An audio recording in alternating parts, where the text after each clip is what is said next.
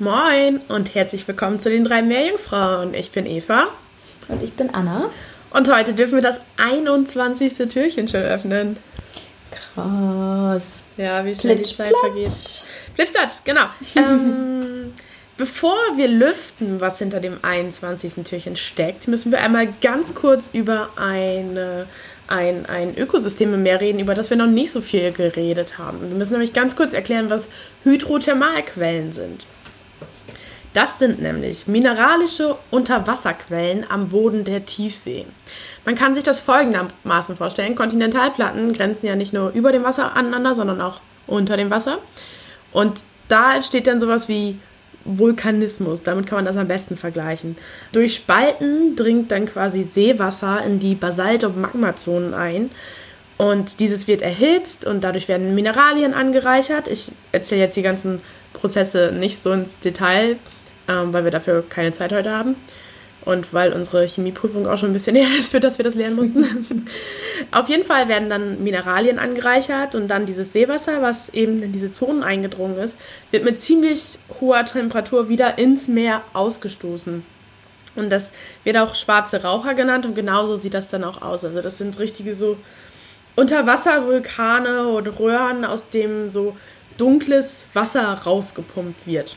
Das kann Temperaturen von 270 bis 380 Grad Celsius haben und dieses mit Mineralien angereicherte Wasser, ähm, das enthält dann Metalle oder molekularen Wasserstoff und auch äh, ziemlich viel Schwefelwasserstoff gelöst. Bei Kontakt mit dem kalten Meerwasser werden dann ziemlich viele Mineralien auch ausgefällt, hauptsächlich Metallsulfide, aus denen dann wieder neue so Krater da unten entstehen. Und man könnte jetzt denken, hm, da lebt doch nichts, das ist viel zu extrem. Aber tatsächlich haben sich relativ viele Arten da angepasst. Das ist eine ganz spannende Umwelt da unten. Und heute möchte ich dann nämlich über einen Wurm reden, der da unten liegt, äh, lebt, der der befindet sich heute hinter unserem 21. Türchen. Wir reden nämlich über den Tiefseepolycheten Alvinella pompeiana, auch der Pompeii-Wurm genannt. Und man denkt sich schon, okay, Pompeii, hm, da klingelt doch was, Vulkan. Und ge genauso, er lebt nämlich genauso wie die Stadt Pompeii quasi. Hieß die Stadt auch Pompeii oder hieß der Vulkan Pompeii? Die Stadt hieß Pompeii. Die Stadt hieß Pompeii, genau. genau, und er lebt nämlich genau wie die Stadt Pompeii an einem Vulkan. Er ist nämlich extremophil, so nennt man das, wenn man extreme Umwelt mag. Und er lebt eben an Hydrothermalquellen am Pazifischen Ozean und wurde in den frühen 80ern bei den Galapagos-Inseln entdeckt. Und dort formen diese Würmer eben Kolonien in dünnen Röhren, die an den Schlotwänden dieser Vulkane fixiert sind. Ähm, diese Würmer können so 9 bis 13 cm lang werden, sind so gräulich und haben rote Fortansätze an ihrem Kopf. Ihre Schwanzenden sind ähm, oft in der hohen Temperatur, also die bilden so papierdünne Röhren, in denen die chillen. Und das Ende dieser Röhren ist eben an diesen Schlotwänzen fixiert. Dort ist es so 80 Grad Celsius und ihr Kopf mit diesen roten Fortansätzen hängt aus der Röhre raus. Und da ist es so 22 Grad Celsius. Also ihr müsst euch das vorstellen, als wenn ihr nachts im Bett eine Wärmflasche an euren Füßen habt und euer Kopf guckt oben raus und es ist ganz kalt im Raum. So ein Temperaturunterschied ist das da. Nur, dass es eben noch krasser ist. Und tatsächlich können die auch wohl Temperaturen bis 105 Grad Celsius für eine kurze Zeit aushalten. Ähm, und das macht sie nach den Bärtierchen, dem Tardigrades, zum hitzeresistenten Lebewesen auf der Erde.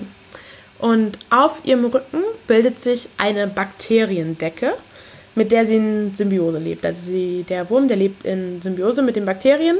Das scheint wohl sowas wie Isolation für den Wurm zu sein.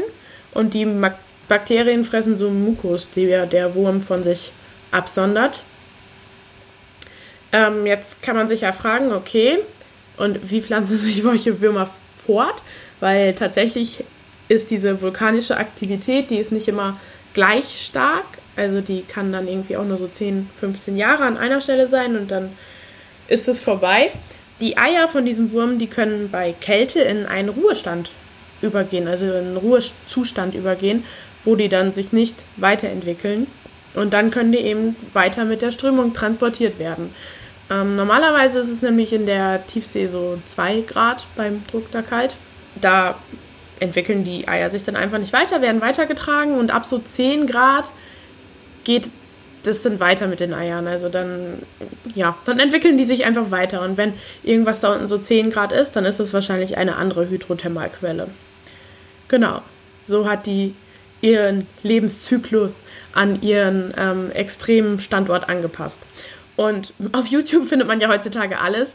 Natürlich auch einen Live-Mitschnitt von dem ähm, Unterwasservehikel, ich glaube, es war Nautilus. Auf jeden Fall waren die an so einer Hydrothermalquelle.